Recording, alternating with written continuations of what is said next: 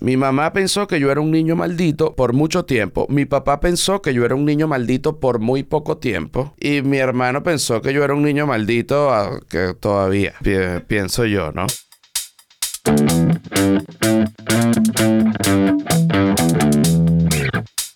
Está bien. Eh, Arrancamos, esto está andando. Estamos andando. ¿Qué pasó, Adrián? Estamos. ¿Todo bien? Salud. Eh, discúlpenme que es que tengo una pequeña... Marico, ¿qué coño es esto aquí? ¿Verdad que- Bueno, logré llegar, este... Bueno, ha sido una cosa épica desde el 2019 que yo no podía entrar a Estados Unidos. Y eh, bueno, finalmente hoy se ha llegado después de un proceso larguísimo, legal. eh, bueno, en donde tuve que pagar una cantidad de dinero ridícula y absurda y tuve que hacer unas cosas que, porque si para, la gente dice, me voy a ir a sacar, por ejemplo, la visa de, de- de trabajo o, o me voy a sacar la visa de turista. Y, y, y la gente se pone nerviosa, dice, ay, me pongo nervioso porque que me Sí, irán sí. a preguntar. Sí, sí, sí. No, no, no. O sea, yo no. Todas mis entrevistas no fueron en donde va la gente normal. Yo iba a donde van los. Lo, lo, lo, lo peor. Sí. Y, y donde hay casi que policías ya también y que. ¿Y usted cuál es que su peo? ¿Sabes? No, no, disculpe. Y exámenes médicos y exámenes psicológicos. Verga, ese es el que más me preocupa, man. El examen, no, espérate, y, y un examen psicológico no es una, eh, qué sé yo, un- unas preguntas que no, es una entrevista con una psicóloga que está entrenada por, bueno, por, por, por la embajada para darse cuenta Joder de, la vida de la gente. para darse cuenta de lo que ella se quiere dar cuenta para no darte, di- decir, coño, no está, ahorita él no está. Sí. O sea, ahorita él no Pero está. mira, vamos a hacer una vaina. Eh, esa, es toda esa historia de, la, de tu experiencia en Texas, lo vamos a dejar para un episodio especial que vamos a grabar. Sí, sí. Y va a ser hermoso. Ujú. Pero eh, hay que arrancar aquí por, por primero por hablar de, de, coño, cómo se hace posible este podcast. Y lo más importante, primero decir el nombre del podcast. Yo creo que eso es importante que la gente lo, lo- lo entienda. Siempre. Que es chiste interno. Se llama chiste Ok, interno. Ok. Y es un podcast para hablar de comedia. Ok, y, ok. y- y yo creo que tú calificas. El otro día tuvimos a Daniel Pistola y estábamos dudando si calificaba por, por, porque, bueno, si era comediante o ontólogo, pero califica. Mm, cali sí Y califica. después habla con él, o sea, 100% calificó, pues. Sí, ¿sabes? califica, sí califica, Eh, claro. Está muy involucrado en, el- en la historia de, de la comedia venezolana. Entonces, bueno, y esto está, este estudio que ves aquí, ¿qué te parece el estudio? El estudio me encanta, que además era, te venía diciendo que era uno de mis sueños hacer este, un estudio como este y llegué a un estudio como este y dije, verga, creo que es una señal divina. Sí, no, y- y bueno, esto es Astro Studios, aquí liderado por el gran Adrián, aquí lo ven. Y, y bueno, estamos en Miami y bueno, haciendo unos podcasts increíbles, pero también, bueno, el que quiera grabar lo que sea, tenemos, sa- sale grabación, estudio de audio, la vaina está increíble para cualquiera que quiera producir contenido. Seré, seré uno de tus clientes. Exacto. Fuck yeah. Sí, están saliendo ya, algunos, están saliendo algunos, esto está funcionando Sí, sí, fino. sí. Entonces, bueno, nada, eh, eh, vamos a hablar de comedia un rato. Y Sí. quiero hablar contigo. Tú tienes una de las vainas que más me impresionó porque yo todavía te considero comediante súper joven. O sea, tú estás en tu carrera, todavía quedan tantas vainas locas por delante. Espero que no tan locas como algunas que dejaste atrás.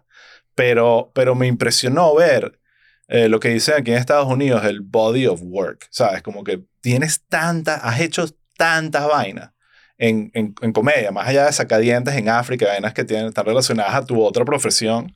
Eh, una vaina mejor, mejor muy loca es eh, la cantidad de vainas que has hecho. Y vamos a hablar de eso hoy un poquito. Estás aquí de DJ, controlando el audio. Sí, para que siempre me... Pero ahorita sí, discúlpame. No, no, tranquilo, me encanta, me parece brutal. Eh, entonces, obviamente, y sobre todo en un caso como el tuyo, me interesa demasiado conocer un poco más y que la audiencia aquí de Chiste Interno conozca más de tu vida, tu infancia y la relación con la comedia, y no necesariamente la comedia como concepto, sino la comedia como hacer reír a las personas. Tú me me inspiras un poco esa persona que estaba haciendo reír a la gente desde bastante chiquito. Cuéntame cómo, ese- cómo era José de niño. Mm, Bueno, eh, José de niño, eh, primero era un niño, un niño muy bueno, o sea, nunca fue un niño malcriado ni que hacía pataletas. De repente yo veía otros niños que hacían cosas así como que no les querían dar, qué sé yo, un pedazo de un refresco o lo que sea y se tiraban al piso y se jalaban el pelo. Y yo decía, verga, yo hago, yo llego a hacer eso y mi papá sencillamente se, no es que me pega ni nada, porque mi papá nunca, de hecho, nunca me pegó. Pero mi- yo creo que mi papá sale corriendo, se monta en el carro y me deja, ¿entiendes? O sea, no, y, y es- yo, yo sabía que, que no podía hacer ese tipo de cosas. O sea, no era un niño, era un niño curioso y, y, y travieso, pero no era un niño Problemático. problemático, así como que con una maldad, ¿sabes? Ok. Eh, No eras un niño maldito. no era un niño maldito, exacto, Exacto, no era un que niño existe. maldito, que existe. Bueno, y da mi- mi- burda de miedo. sí, mi mamá miedo. pensó que yo era un niño maldito mucho tiempo. Ok. Ya ahí vemos cómo empieza todo a, a- Sí. a desarrollarse. Mi mamá pensó que yo era un niño maldito mi- eh, por mucho tiempo. Mi papá pensó que yo era un niño maldito por muy poco tiempo. Y mi hermano pensó que yo era un niño maldito ah, que todavía, que pi- pi- pienso yo, Tu ¿no? hermano es mayor que tú, ¿no? Mi hermano es mayor que yo. ¿Cuántos años? Me lleva 13 años. 13 años. Sí, claro. pero te voy a decir por qué lo del niño maldito. Yo era un niño muy curioso y a mí siempre me, yo tuve inclinaciones por el área de la salud. O sea, yo tuve dos grandes inclinaciones eh, a lo largo de mi vida y todavía, que es como que todo el tema militar me encanta y el tema del área de la salud al punto que terminé estudiando odontología. Cuando era niño igual. De hecho, lo ideal para mí hubiese sido ser médico militar. O sea, yo quería ser tipo Hacksaw Ridge. Ok. ¿sabes? Un médico militar era lo que yo Tú quería querías ser ministro de salud de, de- de- de una dictadura militar. No, no, No, no. en la frontera Sí. arreglándole las tripas al bicho que le acaba de explotar la mina. Exacto, yo quería ser médico de batalla. Sí, sí, O claro. sea, estar en la batalla, pero estar como en la parte humana de una vaina demasiado inhumana. O sea, era, era como lo que yo quería ser. Tiene sentido. Exacto. Bueno, estudié odontología porque no quedé en medicina. Eso fue como un... Ya, no te me adelantes. Ya me estás hablando de tu ado- adolescencia y tu carrera. Quédate en la niñez. Ah, en la niñez. Ok, entonces yo agarraba, que esto era donde iba, y yo agarraba las, este, los, los, los lizards, en- pero en Venezuela son distintos, es como una lagartijita y como más ¿Tú gorda. Un tuqueque, un tuqueque. Aquí no hay tu, aquí no hay tuqueque, aquí hay un bichito con unas uñitas, una vaina. Sí. Pero son distintos. Una lagartija es como más reptil, así como con una piel casi de culebra, y un tuqueque es como que Tuqueque más, es como... más delicado, caricatura. más delicado. Mm, es como y una- es lindo. una- sí, es, Es como de lindo. gelatina. ¿no? Da lástima, es como Sí. es un gecko. Sí, es un gecko. Un gecko. Sí. Bueno, y yo agarraba los geckos y los abría con una hojilla para... Yo, te- yo Para salvarlos. no, para ver cómo, e- cómo la, yo quería, o sea, yo lo que quería ver realmente era abrirlos y lograr ver que el corazón latiera antes de que se muriera. O sea, tenía como esa, carga, cómo será un corazón latiendo y Ay, maté del niño demasiado. maldito eh, está en entredicho en este momento. Entonces mi O sea, papá... una lagartija podría considerar que tú eras un niño rana- maldito. Como la rana en biología que uno habría. O el conejo. Marico, es tal Claro. cual como la rana en biología, es como algo, una crueldad permitida dentro de los estándares de los 80. ¿Entiendes? claro. Que yo, que yo necesitaba como que abrir esos insectos, weón, y abri- abrir esos animales porque insectos también. O sea, abrí demasiadas cosas, abrí insectos, tal, no sé qué. Pero mi papá entendió muy rápido que yo lo hacía por curiosidad como de alguna manera médica. Sí, científica. Mi mamá siempre pensó que era que yo era como un niño diabólico. Exacto. Tipo Dahmer. Sí, como que él está perturbado, él tortura animales. Y yo dije, no torturo, vale, que estoy abriendo para ver la vaina. O sea, que, pero que ya está. Pero claro, eh, eh, es muy loco porque eh, como que toda esa fase experimental con, con la vida de, de, de pequeños reptiles y, ¿sabes? Nunca fue realmente, coño, nunca maté un animal grande. Una, u- una sola vez yo le pedí a mi papá, por ejemplo, para que tú veas, este, que me regalara un rifle de balines. Y mi papá me, me lo regaló, pues. Este, y bueno, marico, obviamente, si te dan un rifle de balines, en algún momento le vas a disparar a un pájaro. O sea, es como que eres un niño y es como que, marico. Yo también tengo mi propia historia O sea, eh, obviamente, y había como unas palomitas, unos tu- unas, sí, sí, como unas palomitas marrones así en mi, en el jardín de mi casa, allá en, en Venezuela, en la parte de atrás, que es como un jardín grande. Y yo agarré y dije que verga, voy a matar esta palomita. Yo juraba que yo le iba a dar un tiro y como que iba a quedar muerta ahí. Y yo dije, nada, ¿sabes? Sí. Se murió la palomita, X. Marico, y le metí un tiro y la palomita quedó así en un mal tripeo, como botando sangre por la boca y como en una mala tripa. Yo dije, marico, me sentí demasiado mal, que fue horrible porque además dije, está sufriendo demasiado, ¿qué tengo que hacer? Y le pisé la cabeza para que no sufriera.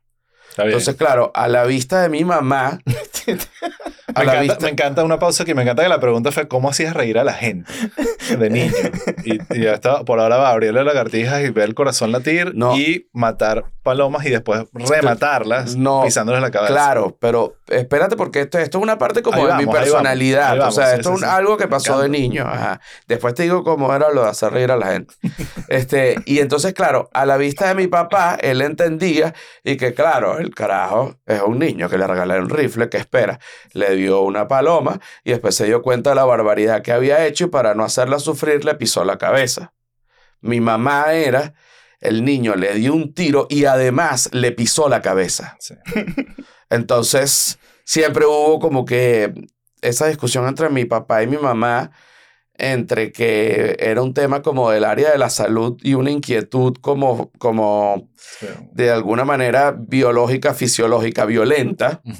Y mi mamá que estaba poseído por, por el mismísimo Lucifer. Me encanta porque es como una buena explicación de cómo funcionan los medios de comunicación. De, un mismo hecho se interpretan dos cosas totalmente distintas que hace ver al, al protagonista de dos maneras distintas. Una como el nuevo Einstein que está explorando y descubriendo el mundo y el otro el nuevo... Eh, sí, Charles sí, Manson, exacto, que está, está poseído. Ahora, con el tema de la risa.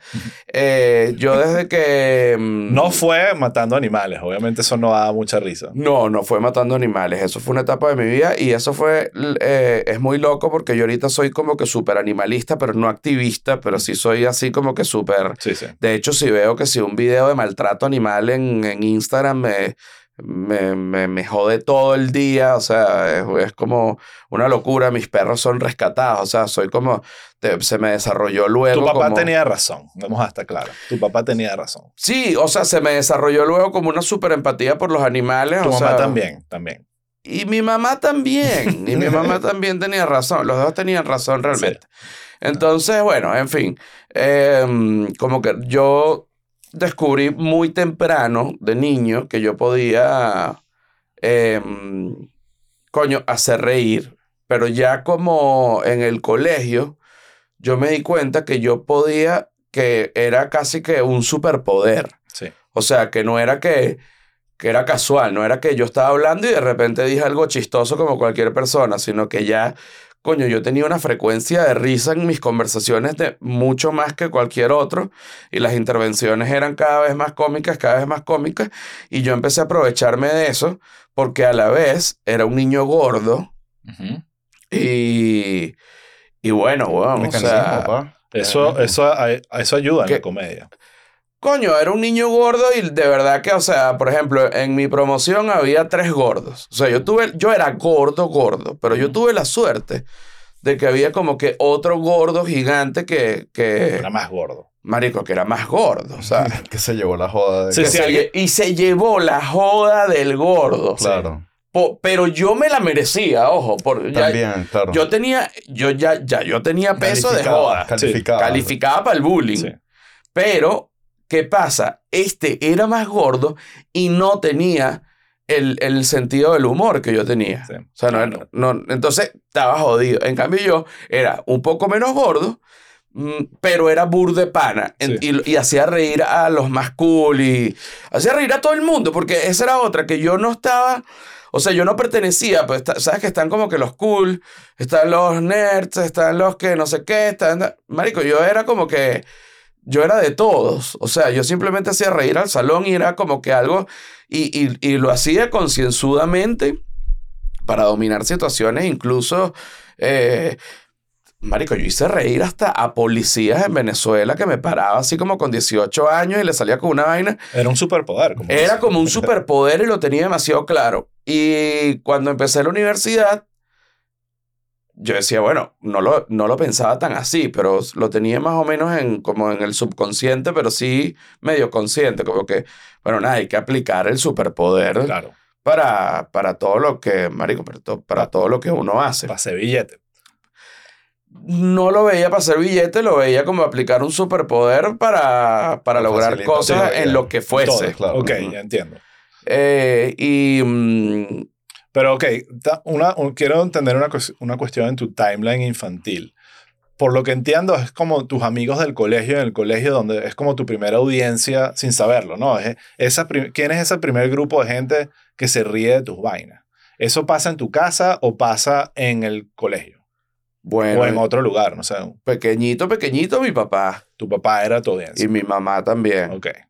Este, O sea, que tú, tú hacías reír desde, desde que te, tienes uso de razón. No fue una vaina que vino para ti después de un evento o algo que haya pasado en tu vida que, ah, no, en el colegio con estos amiguitos descubrí este acto. No, yo, o sea, desde que nací, Naciste pero, cagando la risa a la gente. sí, pero eh, es, es aprendido y a la vez creo que es heredado.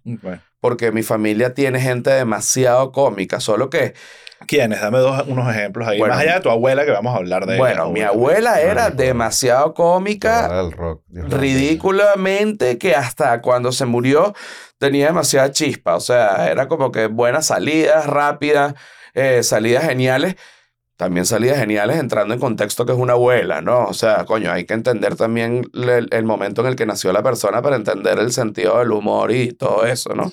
Bueno, este- pero tu abuela específicamente trascendió todo tipo de barreras. Trascendió todo tipo de barreras y era, estaba más loca que el coño. Este, mi mamá era una comediante. O sea, mi mamá hubiese podido ser comediante incluso para las opciones que había en esa época en Venezuela, bueno, Radio Rochela.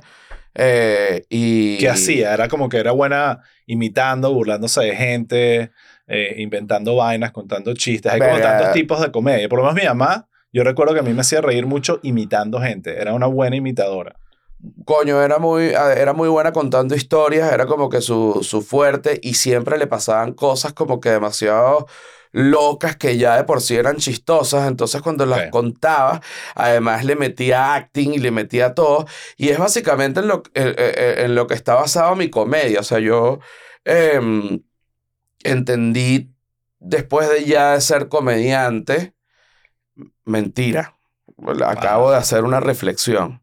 Qué bueno. de Eso se Eh, trata este podcast. Ajá, acabo de hacer una reflexión, no cuando fui a ser comediante, sino que yo entendí más bien como, como a los 10 años que, claro, mi mamá tenía esas historias increíbles porque le pasaban unas vainas que, marico, que tú decías, que, pero ¿cómo te pasó? Te, pu- te puedo contar una. claro, cuéntame. Rápido, la que No, sea. no, sin Te apuro. puedo contar dos para que, para que, para que favor, veas además la locura, ¿no? Tenemos todo el tiempo. Una, voy a tratar de hacerlo lo más corto posible para contar estas dos historias. ¿Estás apurado? ¿Para dónde? O sea, Ah, bueno, ¿dónde para vamos?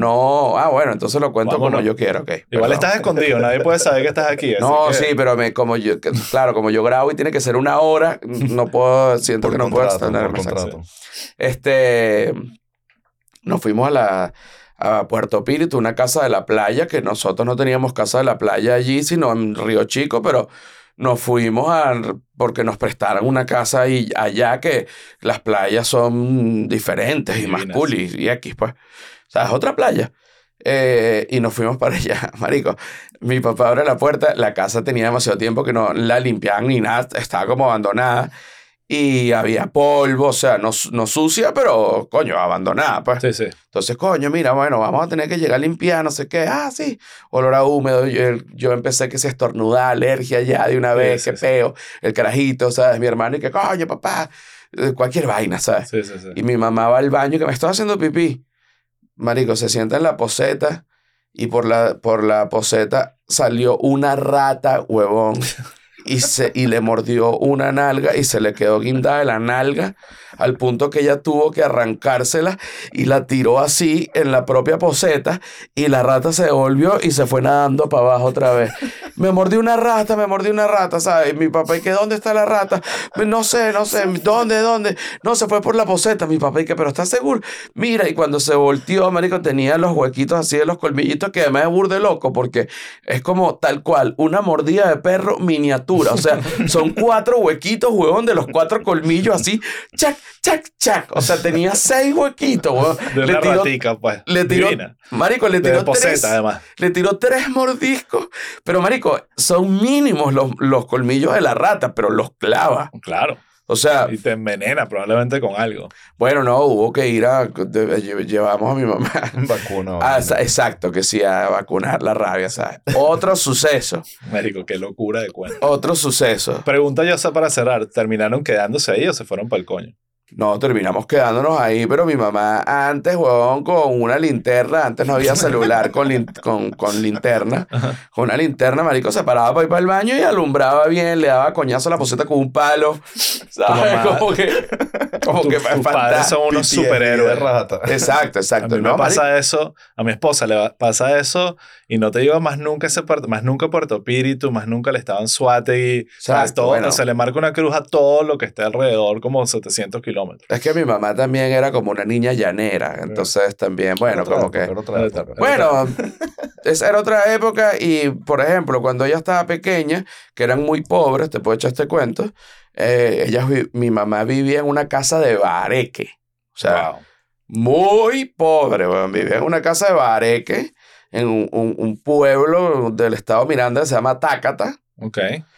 Y bueno, mi abuela era maestra rural, Ok. que tenía cuatro hijos y la abandonó su esposo.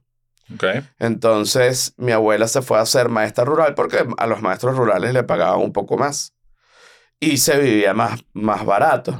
Entonces mi abuela y que bueno, nada, los, los voy a criar en el campo, ¿sabes? Como unos niños Sí. salvajes, pero la vaina se le fue de las manos y realmente eran unos niños. Bueno. eran unos niños salvajes, tácata, duros.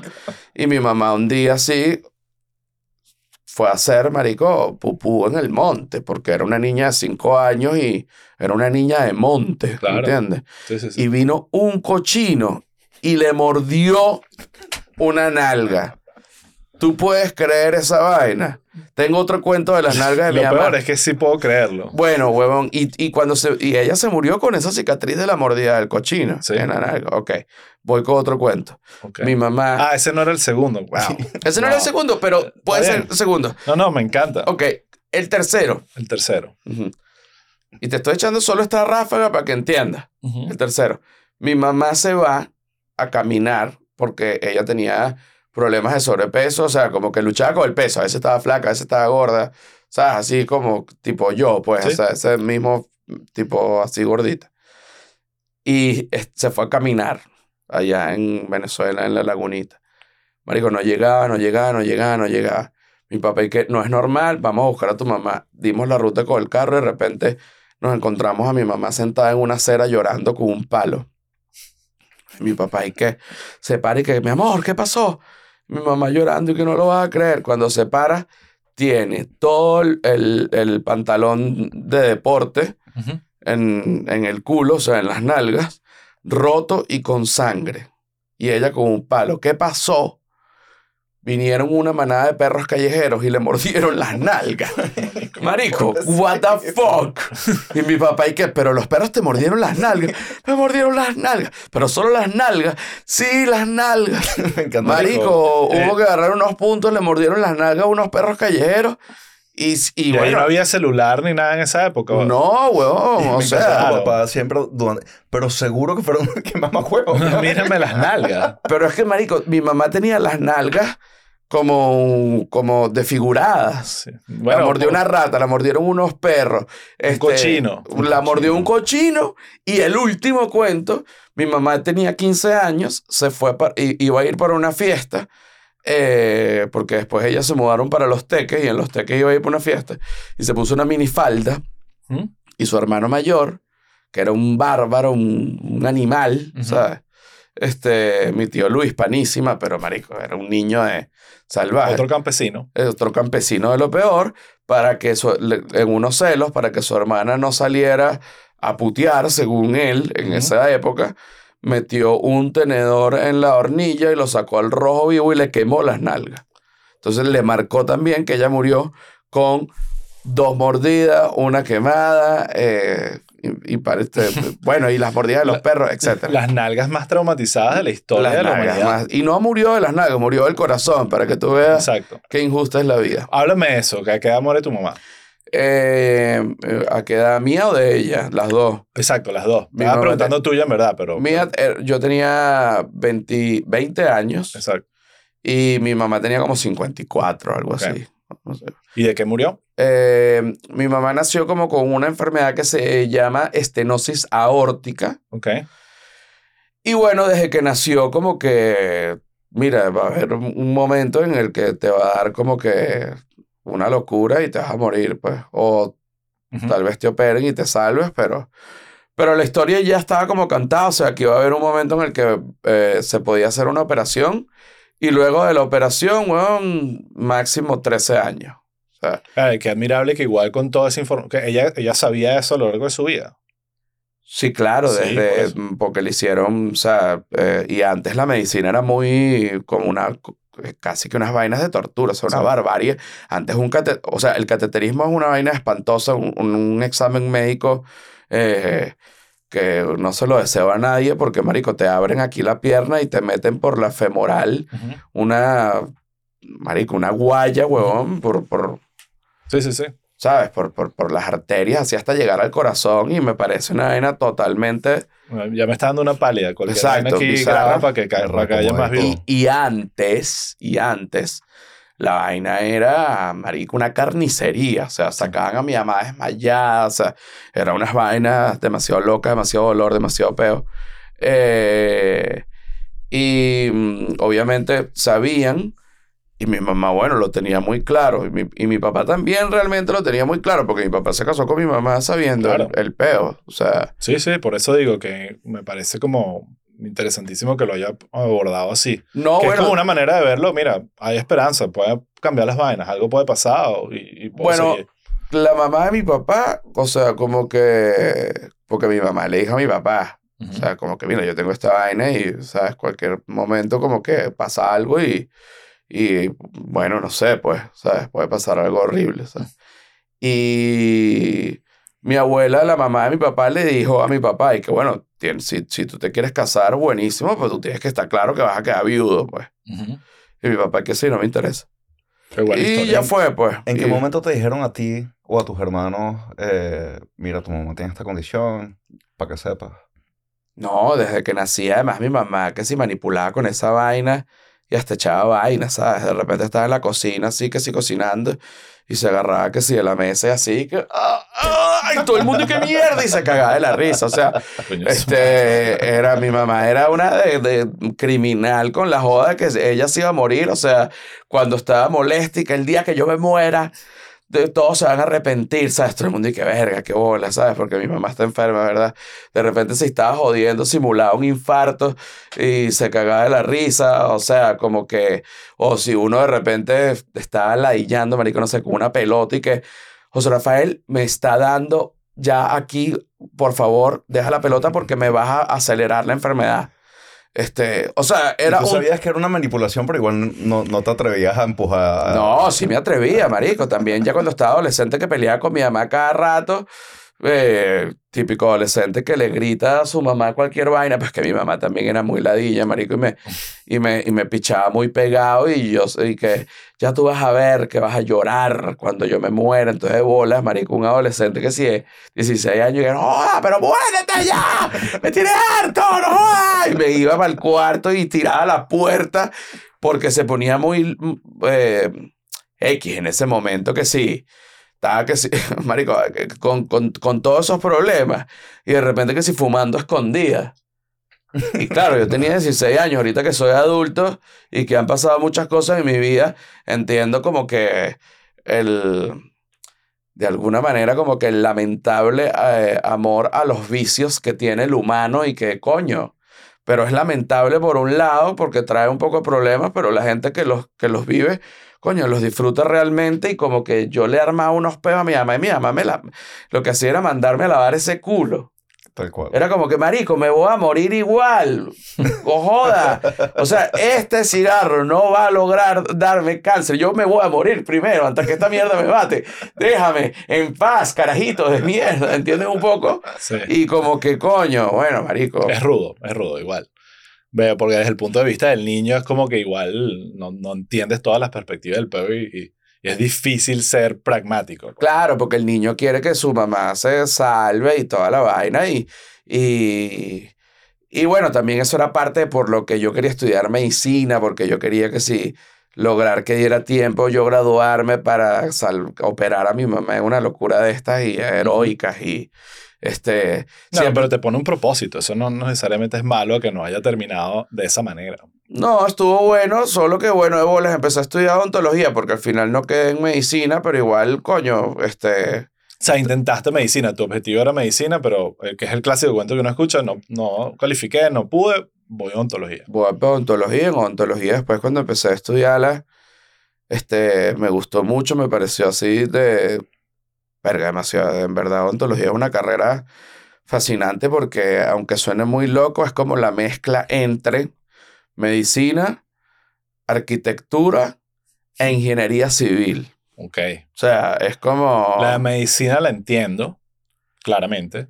Eh, la de la arquitectura la entiendo, claramente, porque hay un tema estético No, y hay un y tema de y diseño. de y- diseño, exacto. Y de estructura, ¿no? Te Y ingeniería, me explícame esa, civil. La Civil. ingeniería civil porque, o sea, los principios con los que tú eh, montas las bases para una casa son los mismos principios con los que montas las bases para una resina, o sea, y son los mismos principios en pequeñito y en grandote, porque son eh, mm, preparaciones estudiadas a lo largo de la historia para que un pilote te- tenga el aguante de la fuerza necesaria para la fuerza que va a tener arriba, sea una casa o sea una resina. Y, eh, y, y así como se hace una preparación en la tierra, que tú no ves que no es que así que hacen una casa así como en un pelado, sino que, coño, alisan, hacen un hueco así, hay como unas formas. Claro. O sea, no es que es así como que, voy a abrir un hueco, patrón, aquí. No, no, un momento, coño. O sea, hay que abrir la vaina con una forma, porque si tú no haces eso con esas formas, fracasa, o sea, se fractura el, el concreto el- el- o, o- o la resina como tal. Entonces tú, lo que pasa es que la gente sabe muy poco de ontología en, en, en general y no Y tiene de por ingeniería qué- civil también. de ingeniería civil también y no tiene por qué saberlo. Pero es muy interesante porque, eh, bueno, mm, para tú poner, por ejemplo, una resina, tú tienes que hacer un tallado de, de ese lugar donde tú vas a poner la resina para que la resina no se fracture eh, o no se salga. Y, y para hacer ese tallado necesitas que esas punticas del, del, del taladro, que en realidad se llama turbina, tienen demasiadas formas. Por eso cuando tú vas al odontólogo, tú ves que abre y que, ay, tiene como unas pullitas. Esas son, y, y realmente lo que es un microtaladro Ujú. supersónico, huevón, casi una vaina que una velocidad que no tienes idea. Y las mechas, o sea, tienes distintas mechas, al igual que como para meter un ramplu o lo Sí, que claro. sea, tienes distintas mechas. Eh, para, marico, para preparar la vaina y, si- y si lo haces mal simplemente fracasa. Entonces, Se cae el puente. Exacto, esa es como la parte como estructural, pero por otro lado, todo eso que tú estás haciendo ahí está pegado a, a hueso, a piel, y entonces ya ahí ya es un peo más de, de, de antibiótico, de inflamación, de vaina, es otro tipo más como medicinoso. Exacto. Este, entonces, coño, no sé si a lo mejor me puse la DJ No, no, intensa. pero está es fino. ingeniería biónica. bro. Sí. Ahora, estás eh, estudiando, fue en la central, ¿no? Que estudiaste odontología, ¿no? en la Universidad Central. En la Universidad Central, Exacto. sí. Entonces, estás estudiando odontología, eres un carajo que le da risa a la gente, estás a punto de ser huérfano, ¿no? claro, ¿no? Porque tu mamá se muere mientras Ah, estás sí, estudiando la estaba carrera. a punto de ser huérfano, exacto. Eh, ¿En qué momento entra la comedia como concepto de verga? Esto es algo que puedo hacer para joder, con mis panas, pero entra como ese, empieza ese caminito de empezar a presentarte y hacer stand-up? ¿Cómo- Bueno, cómo porque- surge esa vaina en tu vida? Exacto, yo estaba como en tercer año o cuarto año de odontología, ahorita no, no recuerdo. Y yo estudiaba odontología con Daniel Pistola. Ok. Y Daniel Pistola me dijo que descubrió que un tipo que se llama George Harris, que no, no conocía a nadie, o sea, esto es todo, todo completamente nuevo, abrió un micrófono abierto, un open mic. Y yo dije, ¿qué es eso? Un lugar donde la gente va a probar chistes, pero no chistes, me dice, sino como que stand-up comedy. Y yo le digo, ah, como que estás hablando, como que hay chistes, pero que estás hablando. Yo realmente, o sea, Qué increíble lo primitivo de todo eh, el tema en ese momento, porque ahorita que suena que son los, sabes, que si alguien busca stand-up comedy Venezuela y sales tú ahorita y en ese momento y que ya va, explícame el peo. No entiendo qué es. Exacto. Yo sí sabía que co- como que los comediantes gringos como que, que hacían burda eso, pero no sabía ni siquiera cómo se llamaba. No, yo nunca pensé en hacer eso. X. Daniel era como un entusiasta de eso, fanático de Seinfeld y toda la locura.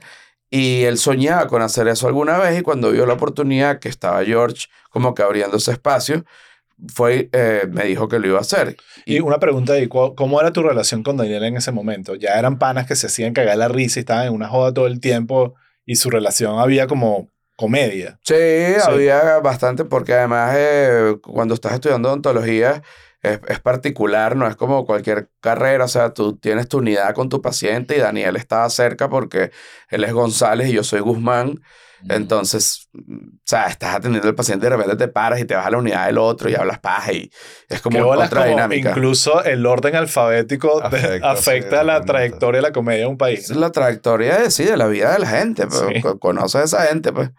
Este, mm, y bueno, fui a ver a Daniel que fue a probar material allí, le fue burda de bien. O sea, en un principio fuiste, era porque él te invitó a verlo a él. Ajá. Ok. Y esto es en, en, eh, creo que porque eh, hace poco hablamos con Daniel eh, y él nos echó su versión de los hechos. Esto es en en vivo, ¿no? En en vivo. Ajá. Exactamente. Y él fue, se presentó y le fue burda de bien. Y fue, a- a- yo me quedé muy loco porque, claro, ahí fue cuando yo entendí, cuando vi a Daniel, fue como ver a alguien que yo conocía, que lo veía todos los días en la universidad, haciendo la vaina. Entonces dije, ah, ok. Pude ver Lo viste posible. Viste, es Claro, realizable. porque de bolas lo vi posible. Dije, de bolas, mm, ya sé lo que hace Daniel. Como que, ya sé, o sea, como que dije, ok, esta vaina, bueno, yo tengo burda de cuentos cómicos, le voy a echar bola.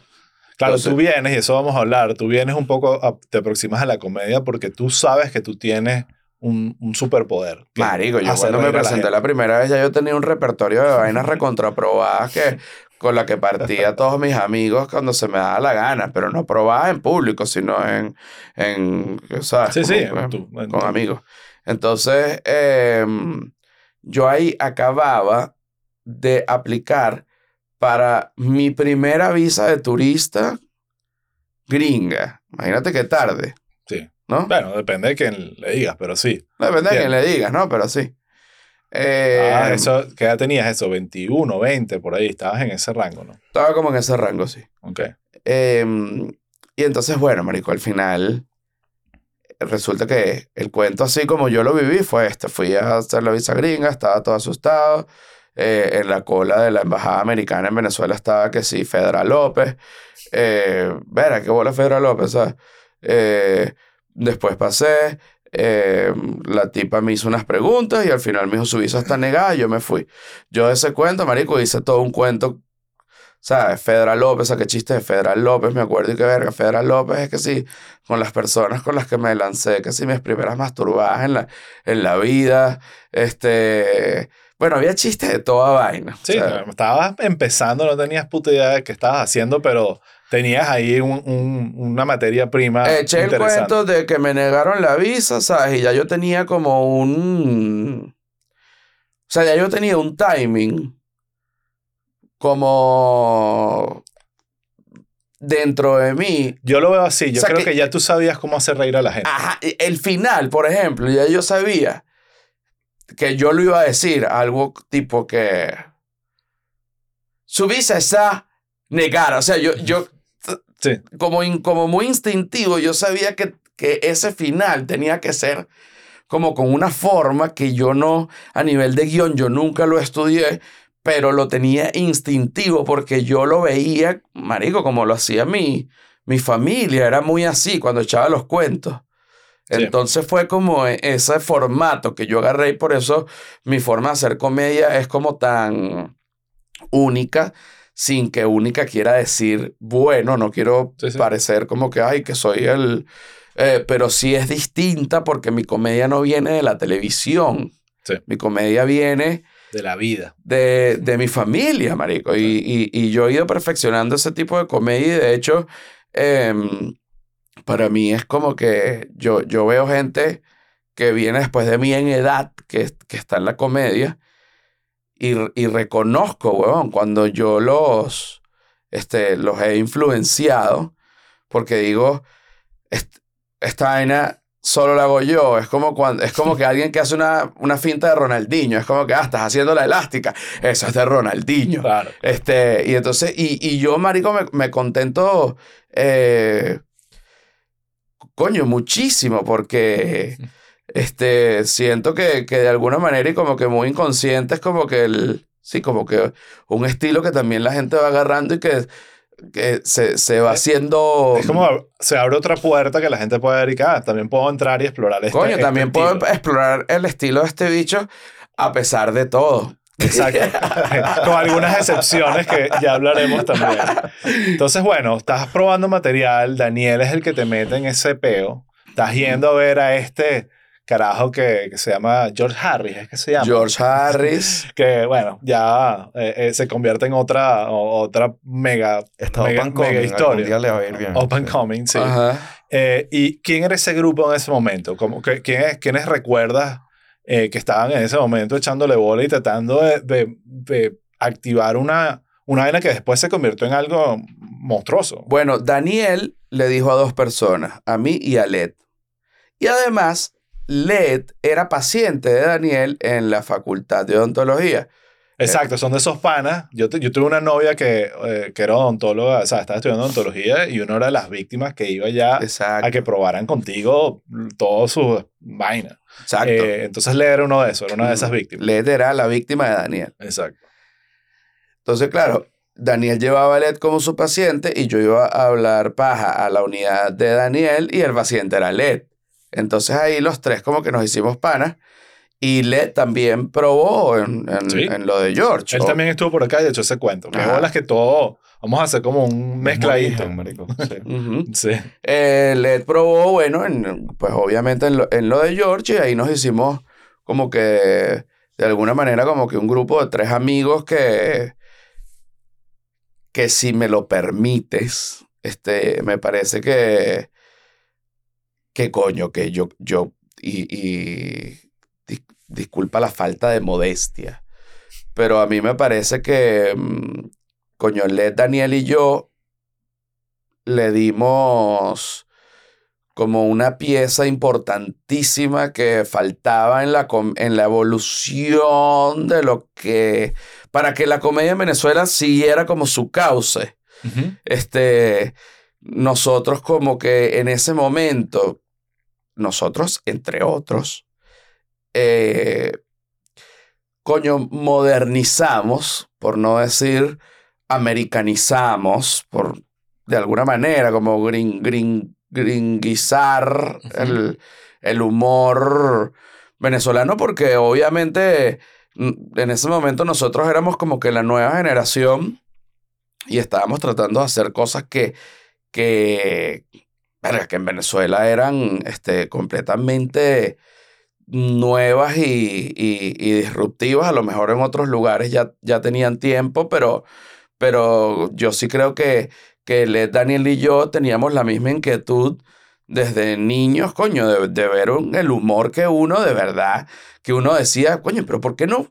No puede ser de verdad un recontra bueno de repente. Claro, sí había Radio Rochela y, y, y que, que coño, nadie puede negar la importancia de los guaperó y de todas estas vainas Claro, que pegaron a niveles eh, pero indiscutibles. Sí. Pero, pero, Masivo. pero sí, de alguna manera, era, era mm, coño, el estilo uno tenía, era como ávido del- del estilo gringo. Estados Unidos siempre fue como una influencia para Venezuela y cuando uno tenía la oportunidad de consumir contenido gringo, coño, tú decías, verga, pero ¿por qué en Venezuela, por ejemplo? ¿Por qué no se puede hacer una película como las de Hollywood? O sea, ¿por qué Schwarzenegger no, no graba la vaina aquí en, R- en RCTV? ¿Por Sí. qué?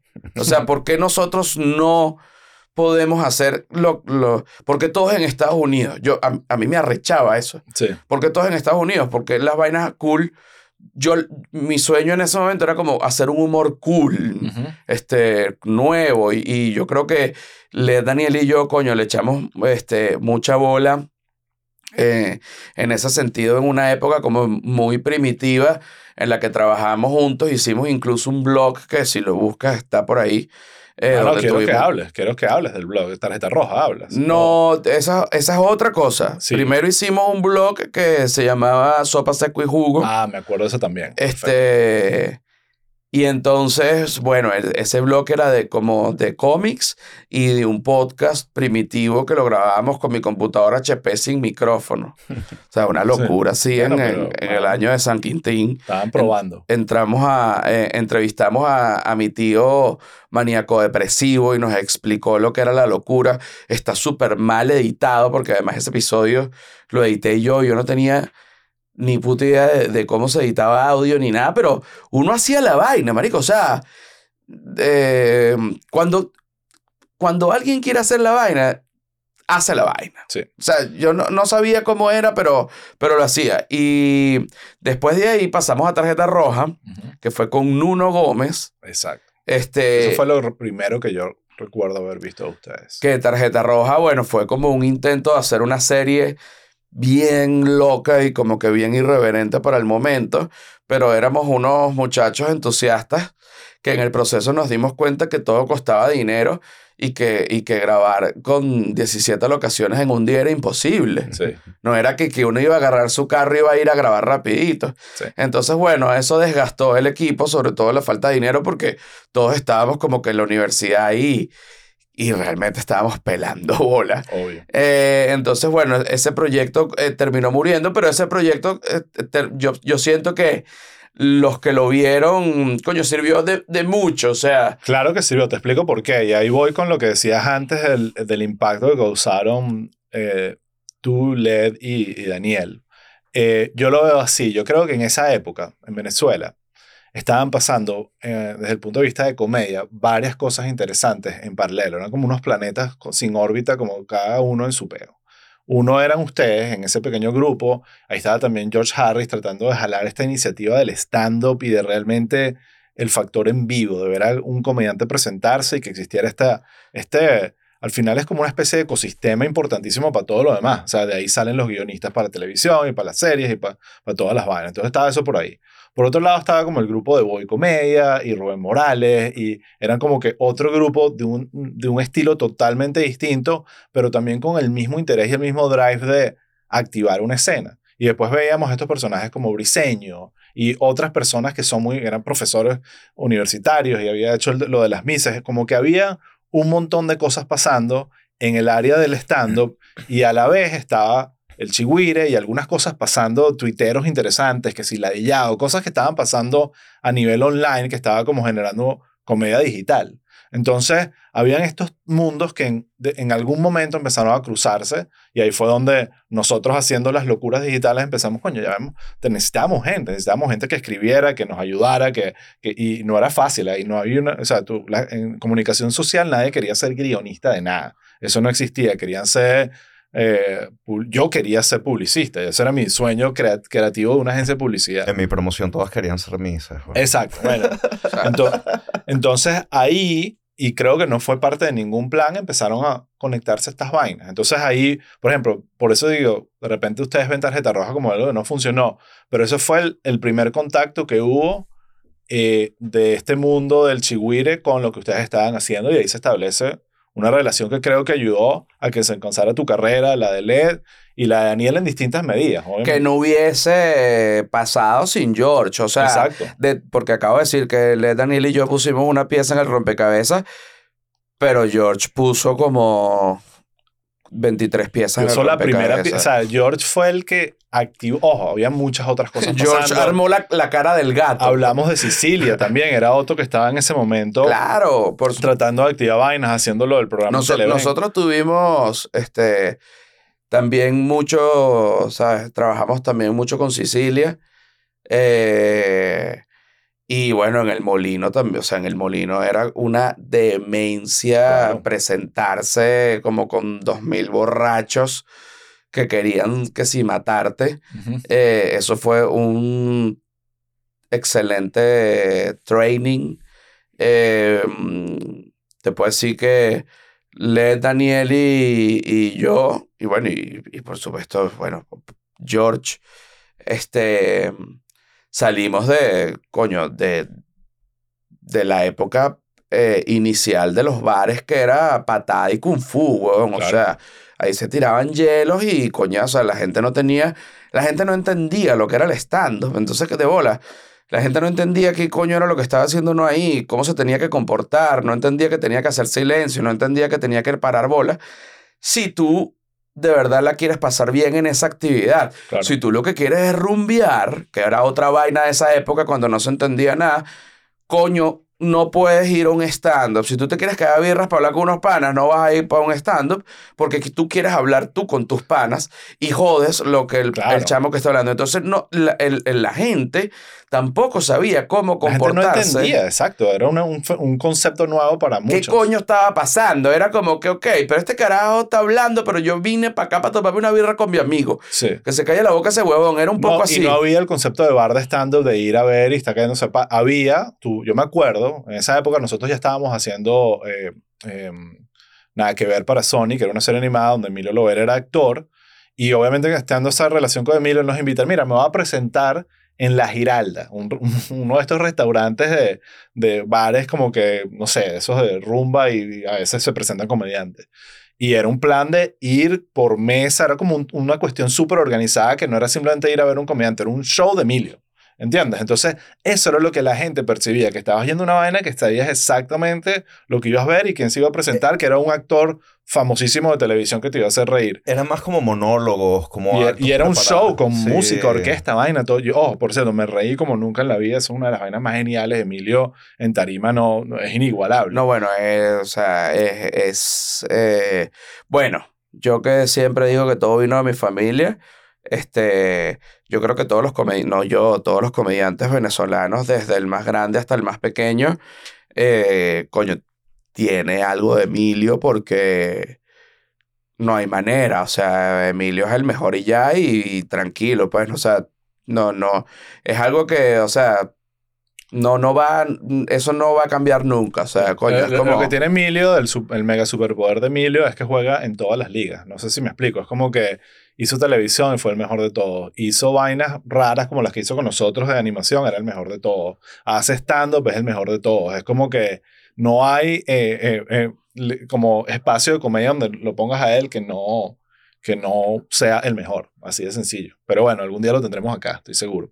Em, volviendo a esa época, estás eh, empezando a presentarte y, cuentas eso que es como ya entrando en el tema del stand-up como tal y del arte de presentarte frente a una audiencia que en mayoría de las veces es desconocida y causarles risa. Y estamos hablando que es muy distinto ahorita el José que todo el mundo conoce, que todo el mundo paga plata por ir a ver. En esta época era todo el mundo, como decías tú, que quería caerse a palos y, y a veces ni siquiera sabía que iba a un carajo hablando comedia. Y está ese concepto de, eh, de fracasar, del bombing, de montarte en una tarima y que la gente realmente no se ría. Eh, y yo me acuerdo, una de las primeras veces que yo te vi fue así, ¿sabes? Fue como que te vi fracasar, te vi montarte en esa vaina y que no te fuera bien. Y yo sabiendo, porque en ese momento ya más o menos te conocía, me acuerdo la primera vez que te conocí fue en esta legendaria casa llamada Lucila, la- no voy a parar de mencionarla, Claro. eh, uniformado, estabas uniformado de odontólogo. Eh, y, y bueno, ¿cómo, volvamos al tema del bombing o fracasar, ¿cómo sientes que eso ayudó en la formación de comediante para poder después partirla? Bueno, yo he tenido muchísimos este, fracasos súper, este, cada uno en, en- en su momento estrepitoso. Eh, y yo sí creo de verdad que aunque suene, no, no suene de la mejor manera, la gente aprende a coñazo. O sea, la mejor manera de aprender es cuando te equivocas y, y te das un coñazo que te duele y, y es normal, pues es el ensayo y, y el error, solo que dependiendo de dónde estés jugando y la liga y lo que pierdas. Este, con ese coñazo. Hay veces que, que, bueno, que uno toma riesgo y, y se arriesga un poquito más. Eh, Sí. Pero de eso se trata. A veces el riesgo también trae una recompensa. pero bueno, Pero bueno. pero bueno, sí. Este, el riesgo trae la recompensa, ¿sabes? Porque uno tiene que al final jalar la liga Sí. para ver hasta dónde, ¿sabes? Como Sí. que hasta dónde lo hace uno, pues. Definitivamente tú eres uno de esos principales exponentes. Yo soy de esos principales exponentes eh, en donde además he sido tildado, em, bueno, weón, de todo, o sea, imagínate. Sí. Eh, pero cuando... Lo que pasa es que yo también... Yo soy como muy purista en el sentido de que a mí sí me gusta, yo, a mí me gusta hacer humor con la verdad. A mí no me gusta, no es que no me gusta, yo veo de repente una sale, serie guionizada y me encanta y me muero de la risa. Pero yo me, me, me- lo, que, lo que a mí me apasiona y me llama más la atención es como el humor documental, que, es- que, que es el humor documental, que es una vaina que bueno, que este, yo ya en una fase golatra siento que inventé yo el término, pues bueno, realmente no sé si lo inventé yo. Eh, pero que es el humor documental, es hacer humor no guionizado de la vida normal, de las cosas que pasan normales, porque el, el, el verdadero humor está en la, en, en, ¿sabes? El, el humor de, de la vida, el que nadie graba, el que no es preparado, ¿sabes? Sí. El que es muy Y difícil. donde te enfrentas con la realidad, pues donde hay, hay elementos de la realidad que es esa realidad cruzándose con el sentido del humor. pues. Exacto, y que a lo mejor también para buscar ese humor hay cosas horribles, pero es que eso también es, es, es parte eh, del humor, o sea, sacar del, de la tragedia y convertirlo en risa eh, de la manera que sea. Por ahí siempre, qué sé yo, como que los comediantes así como que más correctos y que tragedia más tiempo igual a humor. Y es y que, ay, no me vengas con esa frase de mierda que inventó que soy un viejo en los 40, no sé quién coño. Yo de verdad te digo que es tragedia y humor. O Tragedia sea, igual humor. tragedia, humor y humor Te hago esta pregunta. ¿Cuánto tiempo tardaste en que te diera risa que una rata mordió las nalgas de tu madre? Marico, me reía in- inmediatamente. Es que marico. O sea, ¿cómo no te vas a reír de eso? Y cuando la vi sentada llorando en una cera, con la cera, con las nalgas llenas de sangre, marico, yo me iba muriendo. Y ella también. Y mi papá también. Y cuando mi mamá hacía que se estaba muriendo, yo, todo el mundo se asustaba y nos moríamos. O sea, no me vengan con, con, con ¿sabes? Con, con la, la policía maricada, de la comedia. La policía de la comedia. la policía de la comedia, porque es que hay un tema con la verdad, que es a, a donde yo voy, porque que no se puede hacer chiste de todo, sí se puede hacer chiste de todo. Coño, evidentemente a medida que voy creciendo en edad, creo que me han pegado los años en ese sentido, y si hay temas en donde en este, yo siempre he sido un eh, defensor absoluto de que se puede hacer chistes sobre todo si se hace bien, y sí lo sigo defendiendo, aunque bueno, bueno, la, la, de repente la los tiempos están cambiando y a lo mejor ciertos temas ahorita son como que muy, muy sensibles y el chiste tiene que estar muy bien hecho para que no afecte, pero bueno, eso es parte del trabajo de uno que, que y, coño, para poder hacer chistes realmente de todo y que la gente no se ofenda. Eh, verga, sin embargo, coño, no sé, uno... Lo importante es que dé risa. Eso es lo que importa. O sea, O si, sea- lo- si logras que la gente se ría o que la gran parte de la gente se ría, el que no se ríe se va a quedar callado porque... Si la gente se ríe, ya, ya, si la gente se ríe, ya ganaste.